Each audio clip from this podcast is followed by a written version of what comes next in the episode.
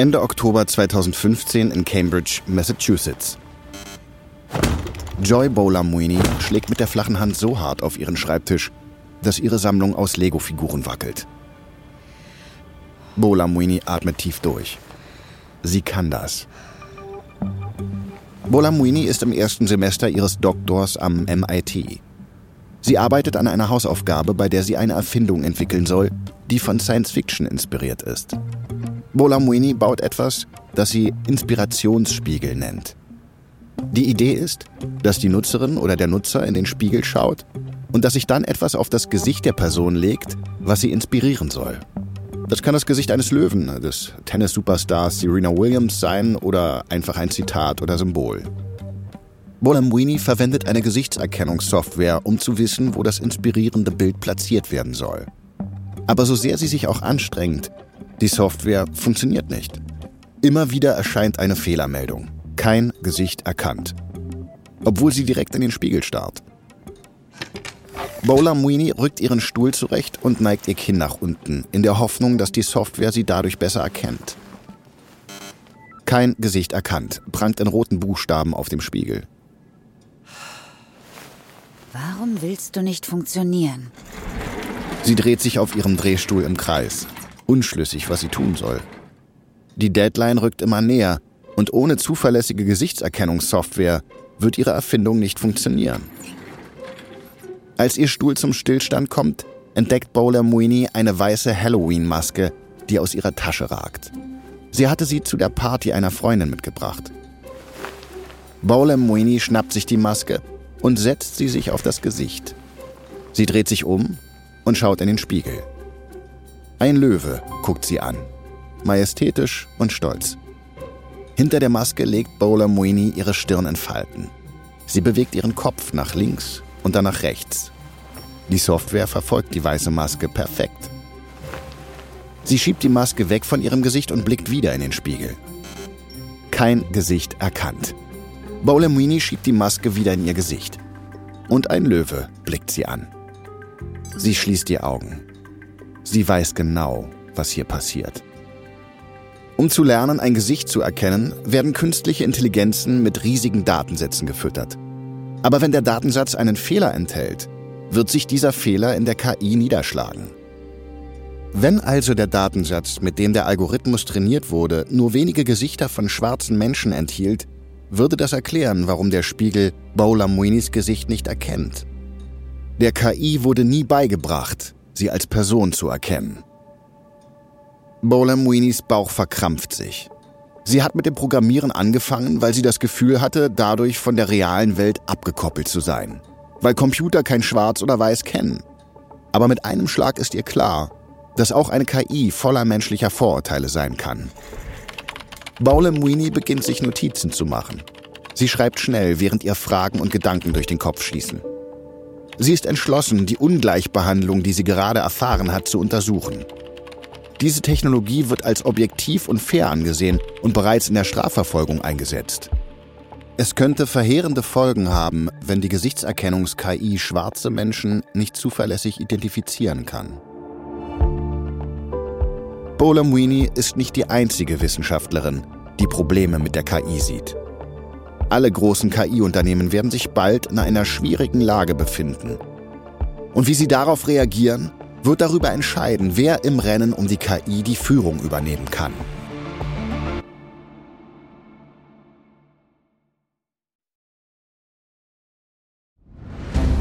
Ich bin Marc Ben Puch und das ist Kampf der Unternehmen von Wandery.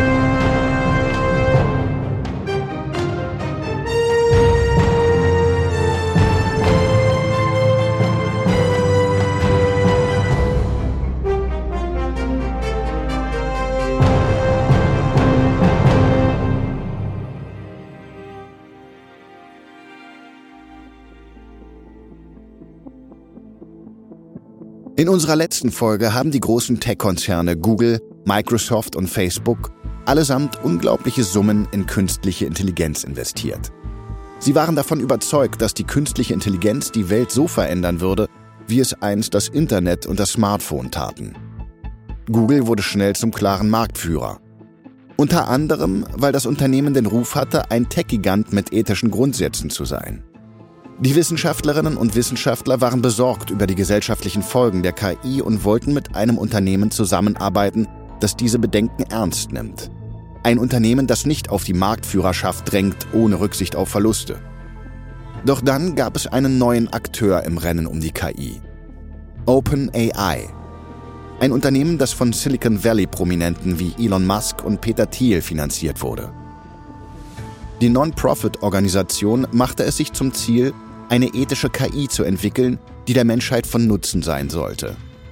Doch während sich die künstliche Intelligenz in atemberaubendem Tempo weiterentwickelt, beginnen immer mehr Menschen daran zu zweifeln, ob die ethischen Leitplanken dieser Unternehmen wirklich ausreichen.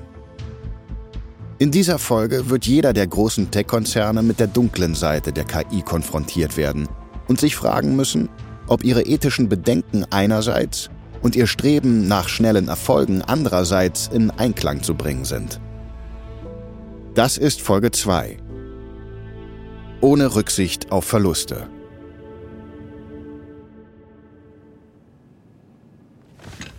September 2017 in Palo Alto, Kalifornien. Fei Fei Li sitzt in ihrem Büro an der Stanford University und loggt sich in eine Videokonferenz ein. Li ist die Leiterin des Labors für künstliche Intelligenz in Stanford sowie die leitende Wissenschaftlerin der Cloud Computing Abteilung von Google. Und heute wurde sie von einigen Google-Kolleginnen und Kollegen gebeten, an einer Besprechung teilzunehmen. Sie wollen mit ihr über eine neue Idee für die Google-KI sprechen, die aufregend ist, aber auch sehr kontrovers. Nach und nach melden sich ihre Kolleginnen und Kollegen an. Darunter auch der Google-Verkaufsleiter für Verteidigungs- und Sicherheitsangelegenheiten. Danke, dass ihr alle gekommen seid. Äh, Fei Fei, danke, dass du dir die Zeit genommen hast. Ich weiß, dass wir alle viel zu tun haben, also lasst uns einfach loslegen. Hört sich gut an. Wie wir alle wissen, steht Google kurz vor der Unterzeichnung eines Vertrags mit dem Verteidigungsministerium für eine KI-Initiative namens Project Maven. Dabei geht es darum, dass das Militär unsere KI zur Analyse von Satellitenbildern und Drohnenvideos einsetzt. Die Frage, die sich jetzt stellt, ist, ob wir diesen neuen Vertrag in der Öffentlichkeit bekannt machen sollten oder nicht. Dass das Verteidigungsministerium so viel Vertrauen in uns setzt, ist bedeutend und könnte uns helfen, andere größere Aufträge zu gewinnen. Allerdings hat die Öffentlichkeit Vorbehalte gegen die militärische Nutzung von KI. Daher vermute ich, dass wir auf Widerstand stoßen werden. Der Vertriebschef blickt in die Kamera. Fei Fei, als jemand, der sich in der KI-Community bestens auskennt, würde ich gerne deine Meinung dazu hören. Nun, zunächst einmal möchte ich betonen, dass es eine herausragende Leistung ist, dass wir den Zuschlag für diesen Auftrag bekommen haben. Herzlichen Glückwunsch an das gesamte Team. Ich denke aber, dass wir bei der Werbung für diese Zusammenarbeit äußerst vorsichtig sein sollten. Wir könnten den PR-Schub für die Zusammenarbeit des Verteidigungsministeriums mit unseren Cloud Computing Diensten nutzen, aber ich denke, wir sollten die Erwähnung von künstlicher Intelligenz dabei unbedingt vermeiden. Das ist im Moment einfach ein zu heißes Thema. Mehrere Mitarbeiterinnen und Mitarbeiter in der Telefonkonferenz nicken zustimmend. Aber einer runzelt die Stirn. Natürlich respektiere ich Feis Meinung sehr, aber ich möchte noch etwas anderes einbringen. Ich halte es für sehr unwahrscheinlich, dass wir Googles Beteiligung an dem Projekt für immer geheim halten können. Irgendwann wird es durchsickern. Vielleicht ist es also besser, wenn wir die Geschichte direkt publik machen und das Narrativ selbst gestalten, anstatt uns nachher verteidigen zu müssen. Der Vertriebsleiter nickt. Das ist ein gutes Argument. Äh, wie würdest du das formulieren? General Mattis vom Verteidigungsministerium sagte uns bei den Verhandlungen, dass unsere Unternehmensrichtlinien einer der Gründe waren, sich für uns zu entscheiden. Ich denke, wir könnten das auch so formulieren. Es ist klar, dass böse Akteure diese Technologie eines Tages nutzen werden. Also ist es wichtig, dass die guten Akteure ihnen einen Schritt voraus sind. Und genau dazu tragen wir bei. Lee hebt ihren Finger und zeigt damit an, dass sie sprechen möchte. Ich verstehe diesen Punkt völlig und vor einem Monat hätte ich dem vielleicht noch zugestimmt. Aber erst vor ein paar Wochen wurde eine Petition in Umlauf gebracht, in der die UN aufgefordert wird, KI-Waffen vollständig zu verbieten. Und mehrere der prominentesten Experten unseres Unternehmens, darunter Jeff Hinton und Demis Hassabis, haben ihre Abneigung gegen eine militärische Nutzung von KI deutlich zum Ausdruck gebracht. Ich denke, dass dieser Vertrag für die Medien wie ein gefundenes Fressen sein wird. Sie werden uns als Heuchler hinstellen, die ihre eigenen ethischen Standards verletzen. Der Leiter des Vertriebs seufzt. Nun, ich glaube nicht, dass wir heute eine Entscheidung darüber treffen werden. Wir werden das in den nächsten Tagen weiter diskutieren. Letztendlich beschließt Google, nicht zu veröffentlichen, dass es an Project Maven arbeitet. Das Unternehmen gibt nicht einmal intern bekannt, dass es mit dem Verteidigungsministerium kooperiert. Aber Anfang 2018 kommt es trotzdem ans Licht. Und die Reaktionen darauf sind nicht gut. Die Mitarbeiterinnen und Mitarbeiter erfahren, dass Google das Pentagon beim Einsatz von Drohnen unterstützt und viele von ihnen sind wütend. Proteste breiten sich im gesamten Unternehmen aus. Das mit dem Projekt beauftragte Entwicklerteam weigert sich, daran zu arbeiten und riskiert damit den eigenen Arbeitsplatz. Die Unternehmensleitung veranstaltet eine Krisensitzung.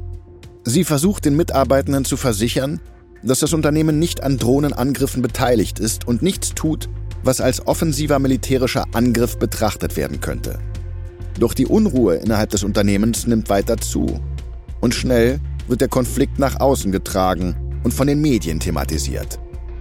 Einige Google-Mitarbeitende bringen eine interne Petition in Umlauf, in der sie fordern, dass Google das Projekt Maven einstellt.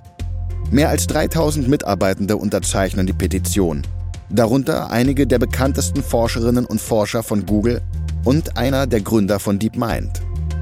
Der Ruf von Google als ethischer Tech-Konzern ist in Gefahr. Und Google ist nicht das einzige Unternehmen, das mit Widerstand zu kämpfen hat. Facebook-Gründer Mark Zuckerberg soll vor dem US-Senat aussagen. Eigentlich geht es bei der Anhörung um Cambridge Analytica. Das britische Unternehmen hatte private Facebook-Daten verwendet, um im Auftrag der Kampagne von Donald Trump gezielt Wähler anzusprechen. Doch schon bald geht es um noch mehr. Zahlreiche US-Senatorinnen und Senatoren fragen Zuckerberg nach dem Einsatz von künstlicher Intelligenz bei Facebook und welche ethischen Richtlinien das Unternehmen dafür hat. Aber Sie wissen, dass künstliche Intelligenz nicht ohne Risiko ist und dass man sehr transparent sein muss, wie diese Algorithmen aufgebaut sind. Wie sehen Sie den Umgang mit künstlicher Intelligenz, insbesondere mit den Systemen, die Informationen über die Verbraucher sammeln können, aber auch deren Privatsphäre schützen? Zuckerberg versichert dem Senat, dass ein ganzes Ethikteam daran arbeite, eine ethische und technologische Grundlage für eine kontrollierte KI zu schaffen. Er ist nach wie vor optimistisch, was die künstliche Intelligenz anbelangt. Zuckerberg ist überzeugt, dass KI in fünf bis zehn Jahren dabei helfen wird, Hasskommentare im Netz zu erkennen. Eine bisher schwierige linguistische Aufgabe. Er prahlt damit, dass 90 Prozent der Propagandainhalte von Al-Qaida oder dem sogenannten IS von künstlicher Intelligenz erkannt werden können. Aber wie misstrauisch die Senatorinnen und Senatoren gegenüber Zuckerberg sind, macht deutlich, dass die Öffentlichkeit nach der Cambridge Analytica-Affäre nicht mehr viel Vertrauen in Facebook hat.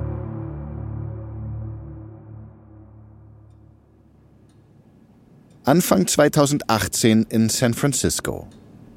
Sam Altman blickt zu seinem Kollegen Greg Brockman hinüber. Er ist erleichtert. Brockman scheint genauso skeptisch zu sein wie er selbst. Vor ihnen steht der Tech-Milliardär Elon Musk, der sich aufregt und dabei wild gestikuliert. Das ist peinlich. Google meldet einen Durchbruch nach dem anderen. Und was machen wir? Sitzen wir herum und drücken Däumchen? Vor drei Jahren haben Altman, Brockman, Musk und eine Reihe anderer Tech-Visionäre OpenAI gegründet. Eine gemeinnützige Organisation, die sich der Entwicklung einer ethischen KI widmet. Musk sitzt im Vorstand und ist einer der größten Spender der Organisation. Er hat umgerechnet 1,3 Milliarden Euro zugesagt. Aber er ist alles andere als zufrieden. Ich denke, es ist an der Zeit für uns zuzugeben, dass dieses Experiment nicht funktioniert. Wir fallen immer weiter hinter Google zurück und wenn wir nichts ändern, wird OpenAI niemals aufholen. Ich denke, das ist nicht ganz fair. Wir machen Fortschritte bei dem Roboter, der einen Zauberwürfel lösen kann. So wie bei einer KI, die einige ziemlich komplexe Videospiele schlagen kann.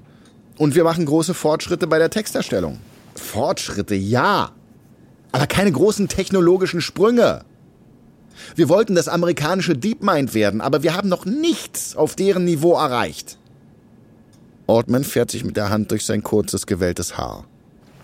Nichts für ungut, Elon, aber du hilfst uns auch nicht gerade, erfolgreicher zu sein. Du hast einen unserer besten Leute abgeworben, um für dich bei Tesla zu arbeiten. Das ist ein Symptom der Probleme bei OpenAI, nicht die Ursache.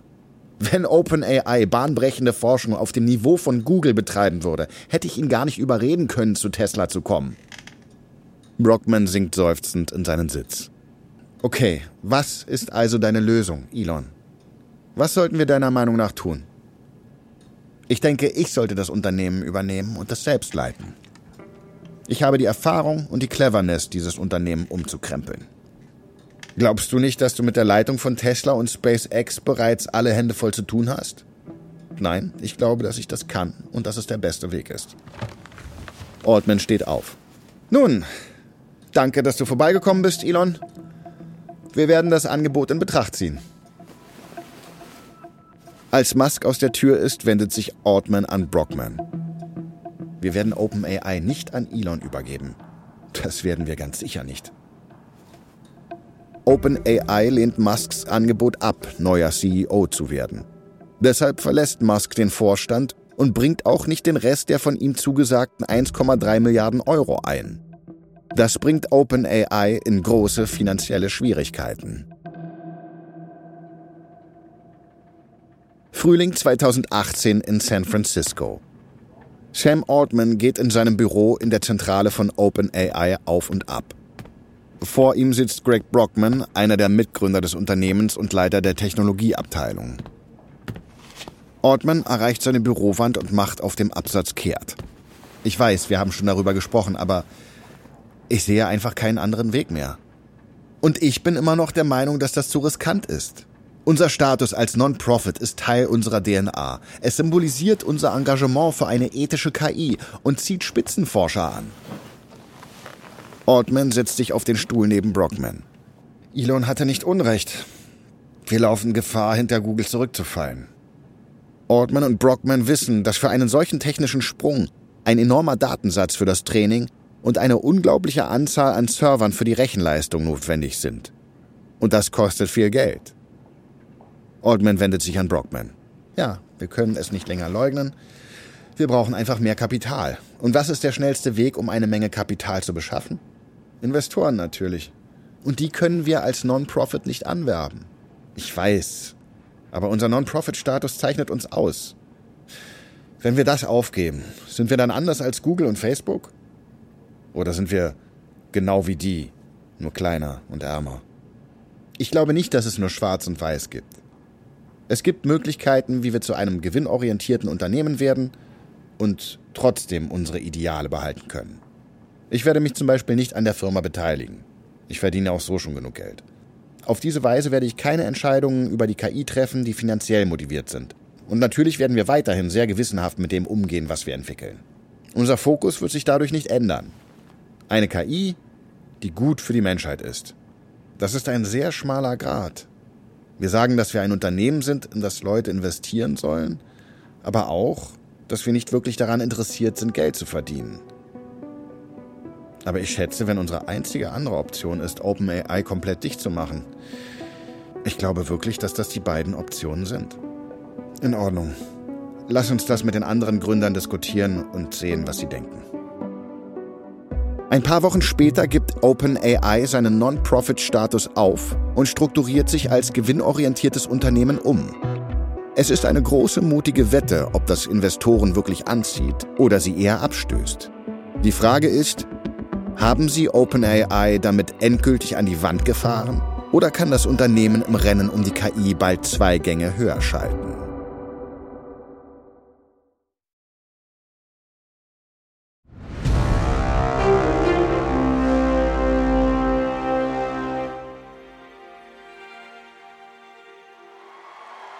Mai 2018 in Mountain View, Kalifornien. Zwischen San Francisco und San Jose. Google CEO Sundar Pichai läuft auf die Bühne eines modernen Amphitheaters. 7000 Menschen sitzen vor ihm und jubeln Pichai zu, als wäre er einer der Rockstars, die sonst auf dieser Bühne stehen. Denn in der Tech-Welt ist Pichai ein Rockstar. Er kam 2004 zu Google, kurz nachdem er seinen Abschluss an der renommierten Wharton School of Business an der Universität Pennsylvania gemacht hatte. Er hat an fast allen wichtigen Produkten von Google mitgearbeitet, darunter Gmail, Chrome, Drive und Android. Und vor drei Jahren, 2015, wurde Pichai zum CEO. Heute ist er hier, um die Keynote-Rede für die jährliche Google-Konferenz zu halten, in der er alle neuen Produkte und Dienste von Google ankündigen wird. Pichai winkt in die Menge. Er trägt einen olivgrünen Fließpulli und eine blaue Jeans. Guten Morgen, guten Morgen. Als der Applaus schließlich abebbt, startet Pichai mit einem Witz über Emojis. Dann beginnt er die Produktaktualisierungen für jeden einzelnen Google-Dienst durchzugehen. Pichai spricht darüber, wie Google Mail, Maps, Fotos und Android neu gestaltet werden, um künstliche Intelligenz einzubinden. Die Leute klatschen pflichtbewusst, aber nichts von dem, was er ankündigt, ist besonders aufregend. Bis etwa eine halbe Stunde nach Beginn seiner Präsentation. Wir wollen eine gute Verbindung zwischen Nutzern und Unternehmen herstellen. Unternehmen sind mittlerweile darauf angewiesen, aber selbst in den USA haben 60 Prozent der kleinen Unternehmen kein Online-Buchungssystem. Wir glauben, dass KI bei diesem Problem helfen kann. Lasst uns mal ein Beispiel nehmen.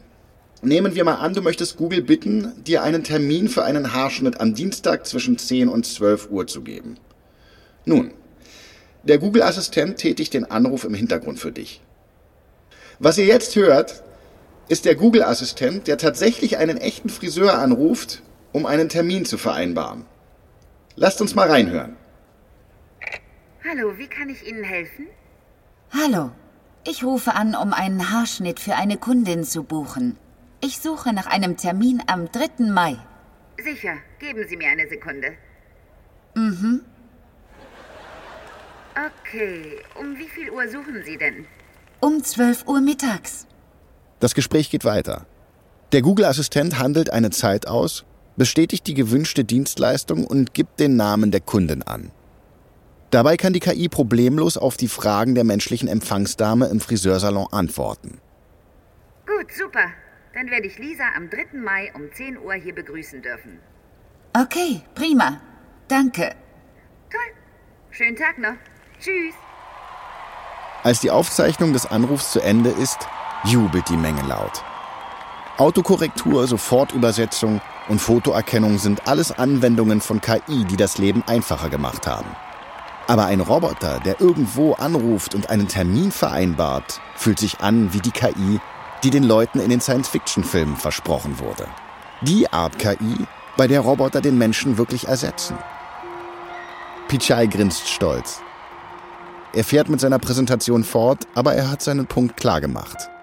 Googles Investitionen in KI zahlen sich aus. Google ist das Unternehmen, das die Menschen in einer Science-Fiction-Welt leben lässt. Aber es lässt die KI dabei höflich, hilfreich und gutartig erscheinen, weit entfernt von den Killerrobotern und automatisierten Drohnen aus den Filmen. Und während Google den Applaus genießt, muss Facebook einen weiteren Rückschlag hinnehmen. Und diesmal einen tragischen. März 2019 in Menlo Park, Kalifornien. Facebooks CTO Mike Schrepfer muss sich dazu zwingen, ein Video auf seinem Computermonitor anzusehen. Es zeigt, wie jemand in eine Moschee eindringt und das Feuer auf die Gläubigen eröffnet. Tränen fließen über Schröpfers Gesicht. Das Video ist noch keine 24 Stunden alt und Schröpfer hat es sich bereits mehrmals angesehen. Das muss er, um sicherzustellen, dass ein solches Video nie wieder auf Facebook zu sehen ist. Einen Tag zuvor war ein 28-jähriger Rechtsextremist in zwei Moscheen in Christchurch, Neuseeland eingedrungen und hatte aus rassistischen Gründen über 51 Menschen tödlich verletzt. Er hatte den Anschlag live auf Facebook übertragen. Die künstliche Intelligenz des Unternehmens hatte das Video nicht als Darstellung von Gewalt gekennzeichnet und es blieb eine Stunde lang auf der Website zu sehen. Das ist ein großer Rückschlag für Facebook. Im vergangenen Jahr hatte Mark Zuckerberg angepriesen, die KI könne verbotene Inhalte entfernen, bevor sie überhaupt veröffentlicht werden. Und in einem der wichtigsten Momente hat die KI völlig versagt. Das Video endet. Schröpfer wischt sich eine Träne von der Wange. Herein.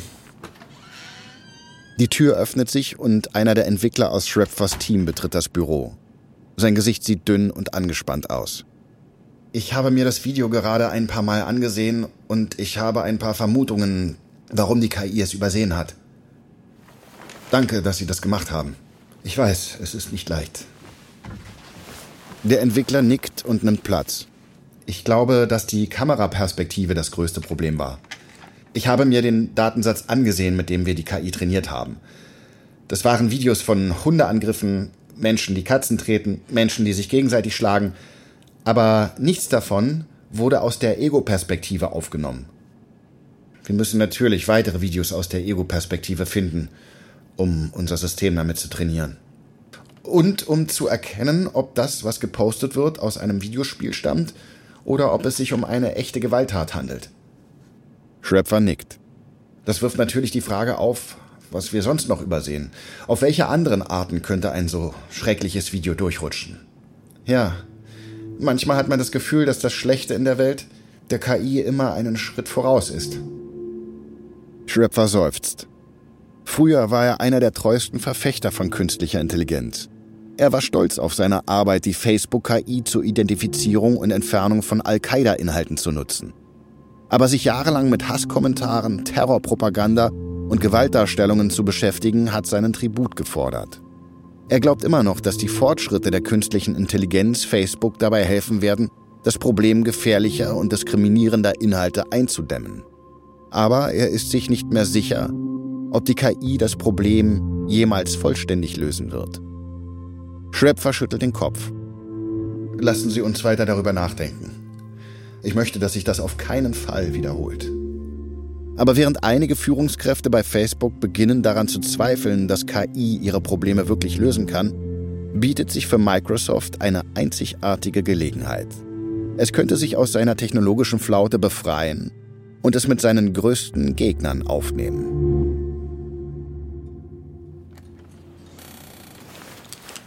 ...2019 in Redmond, Washington, in der Nähe von Seattle. Microsoft-CEO Satya Nadella dreht seinen Stuhl, nimmt seine dunkel umrandete Brille ab und beginnt sie zu putzen. Ihm gegenüber sitzt einer seiner wichtigsten KI-Forscher. Der Mann beobachtet, wie sich die Nachmittagssonne auf dem kahlen Kopf seines Chefs spiegelt. Er rutscht unruhig in seinem Sitz hin und her, während Nadella seine Brille wieder aufsetzt. Und Sie sind sich da sicher? Ich weiß, dass OpenAI gute Arbeit macht, aber für diese Partnerschaft müssten wir eine Menge Geld investieren. Wir müssen einen großen Wurf landen und OpenAI denkt in großen Dimensionen. Die haben zum Beispiel keine Angst, öffentlich zu verkünden, dass sie an einer AGI arbeiten. AGI oder Artificial General Intelligence ist die Abkürzung für eine KI, die nicht eine spezielle Aufgabe erledigt, sondern alles tun kann, was ein Mensch auch kann. Nadella spricht weiter. Wir brauchen hier bei Microsoft mutige Visionen wie die von OpenAI. Sonst dümpeln wir hier weiter vor uns hin. Wann haben wir das letzte erfolgreiche KI-Tool auf den Markt gebracht? Ja, ich stimme im Prinzip zu. Wir müssen etwas Neues machen. Aber wir reden hier nicht von Kleinigkeiten. Auch viele Experten sagen, dass OpenAI große Versprechungen macht und bisher wenig davon liefert. Es ist ein Risiko, das gebe ich zu. Aber ich glaube wirklich, dass wir, wenn diese Partnerschaft mit OpenAI funktioniert, so große Fortschritte bei der KI machen werden, dass wir Google in die Defensive drängen können. Und das ist ein Wettgewinn, für den ich bereit bin, viel Geld zu setzen. Wir müssen Google dazu bringen, auch den Einsatz zu erhöhen. Die Führungskraft nickt. In Ordnung. Ich werde mich mit den Leuten von OpenAI in Verbindung setzen. Im Juni 2019 gibt Microsoft bekannt, dass es umgerechnet 1,25 Milliarden Euro in OpenAI investiert hat. Microsoft gewährt OpenAI den exklusiven Zugang zu seinen Cloud-Computing-Diensten. Und gemeinsam werden die beiden Unternehmen Technologien entwickeln, die dann von Microsoft vermarktet werden. Die Ankündigung beflügelt die Branche. Microsoft galt fast ein Jahrzehnt lang als Verlierer des KI-Rennens. Und OpenAI musste sich vor nur einem Jahr völlig umstrukturieren, um zu überleben. Aber zusammen sind sie ein unbeschriebenes Blatt. Und auch wenn Google immer noch in Führung liegt, beginnt der Außenseiter aufzuholen.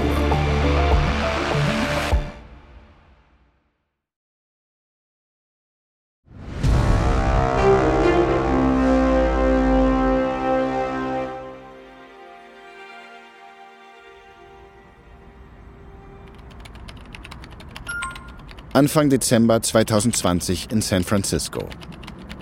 Eine Google-Mitarbeiterin aus dem Team für KI-Ethik arbeitet wegen der Covid-19-Pandemie von zu Hause aus.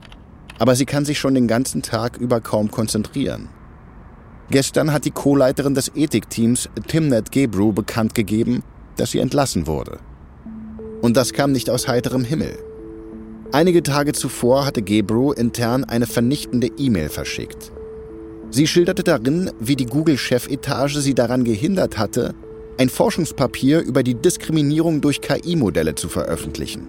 Sie kritisierte die für sie mangelhaften Bemühungen des Unternehmens um Diversität und beschrieb die Herausforderungen, denen sie sich gegenüber sieht, als schwarze Frau für Google zu arbeiten. Gebru ist eine der angesehensten KI-Ethikerinnen der Welt. Daher war es ein Schock, dass das Unternehmen sie tatsächlich gefeuert hatte. Den ganzen Tag über hat die Google-Mitarbeiterin zu Hause ins Leere gestarrt und über Gebrus Entlassung nachgedacht. Sie hat das Gefühl, dass ihre Chefs allen, vor allem aber dem Ethikteam, damit die Botschaft vermitteln wollen, dass sie lieber die Klappe halten sollten. Das Telefon der Angestellten vibriert. Sie schaut nach unten und sieht, dass es einer ihrer Kollegen aus dem Ethikteam ist. Sie geht ran. Der Kollege sagt nicht einmal Hallo.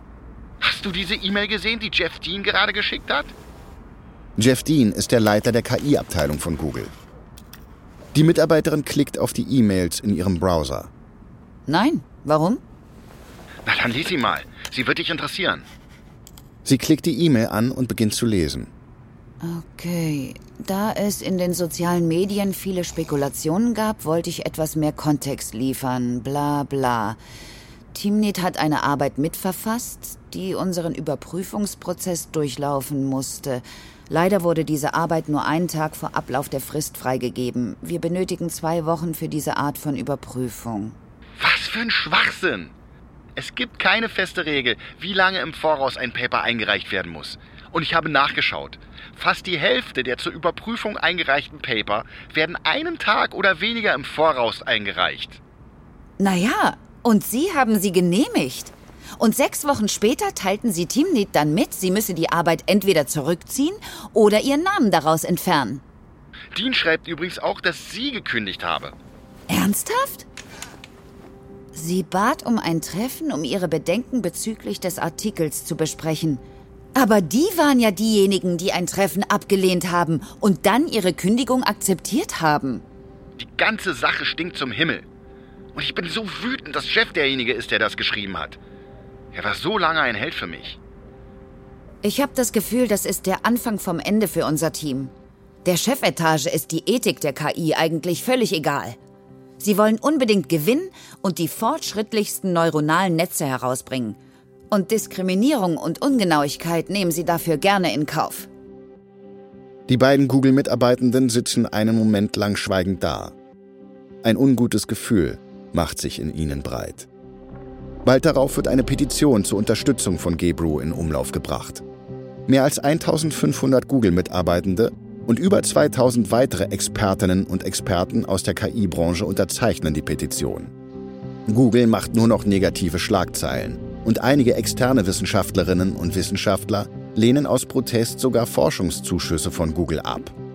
Selbst Jeff Dean räumt ein, dass Googles Ruf durch die Entlassung Schaden genommen hat. Doch im Februar 2021 heizt Google selbst die Debatte weiter an. Das Unternehmen entlässt einen weiteren angesehenen KI-Ethiker, der gemeinsam mit Gebru das KI-Ethik-Team geleitet hatte. Es folgen weitere Proteste und noch mehr schlechte Presse. Und während Google mit seinen eigenen Dämonen zu kämpfen hat, beginnt sich die Allianz zwischen OpenAI und Microsoft auszuzahlen.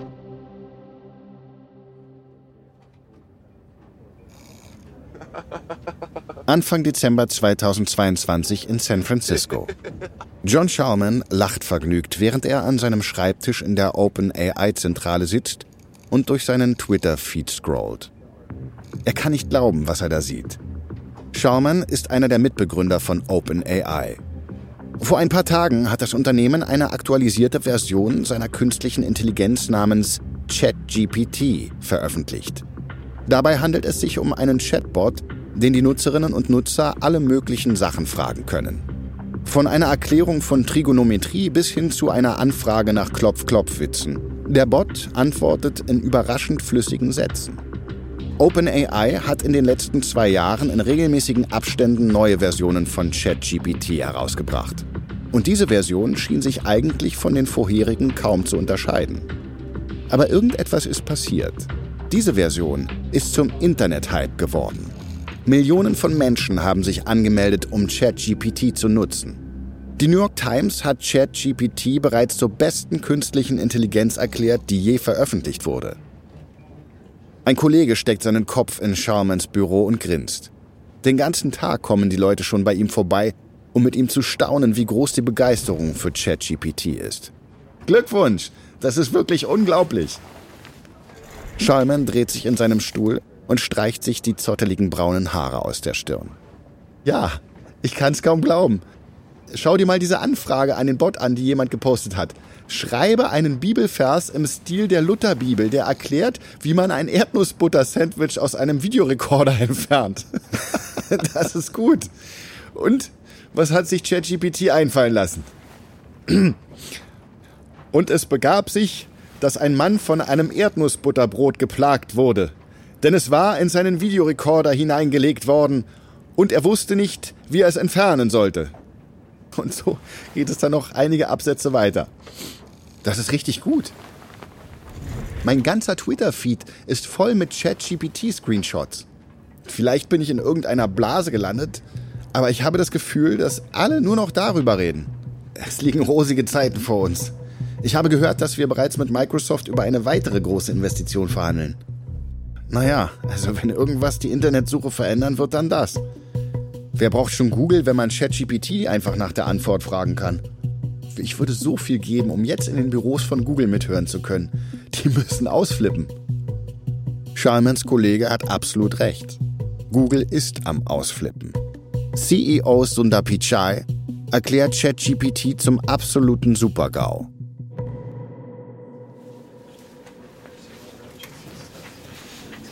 Anfang Dezember 2022 in Mountain View, Kalifornien. Sundar Pichai betritt einen Konferenzraum in der Google-Zentrale und lässt sich in einen Stuhl am Kopfende des Tisches fallen. Ich glaube nicht, dass ich diesen Punkt noch betonen muss, aber ChatGPT ist eine existenzielle Bedrohung für unser Kerngeschäft, die Internetsuche. Wir müssen uns überlegen, wie wir darauf reagieren. Eine Führungskraft hebt die Hand. Wir könnten einfach unsere eigene Version von ChatGPT entwickeln. Das wäre kein Problem. Das Problem ist nur, dass diese Chatbots häufig Fehler machen und ungenau sind. Das ist zwar bei Chatbots nicht so schlimm, aber unser Markenkern basiert auf der Genauigkeit der Google-Suche. Wenn wir ein Produkt herausbringen, das dauernd falsche Informationen liefert, wird unser Markenkern einen großen Imageschaden erleiden. Wir müssen also herausfinden, wie unsere KI keine Fehler macht. Das ist eine ziemlich große Aufgabe. Das hat noch niemand geschafft. Unsere große Google-Jahreskonferenz findet im Mai statt. Das ist in fünf Monaten. Ich möchte, dass ab jetzt jedes Team an KI-Produkten arbeitet, die wir dort präsentieren können. Habt ihr das alle verstanden?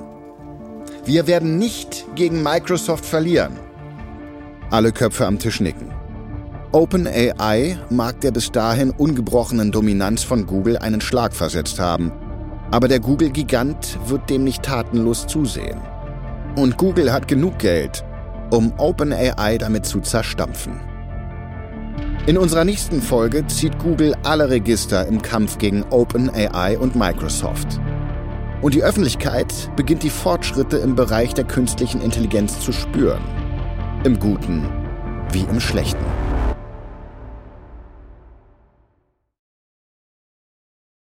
Das war Folge 2 von Kampf der Unternehmen. Aufstieg der KI.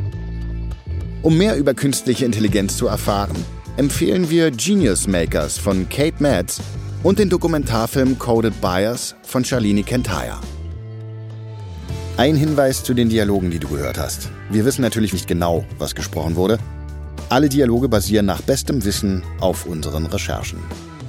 Kampf der Unternehmen ist eine Produktion von Wandery und Studio J. Ich bin Marc Ben Puch. Und ich bin Aline Staskowiak. Austin Reckless hat diese Geschichte geschrieben. Bearbeitet von Emily Frost. Kilian Mazurek hat diese Folge übersetzt. Für Studio J, Produzent Aljoscha Kupsch. Executive Producer Janis Gebhardt.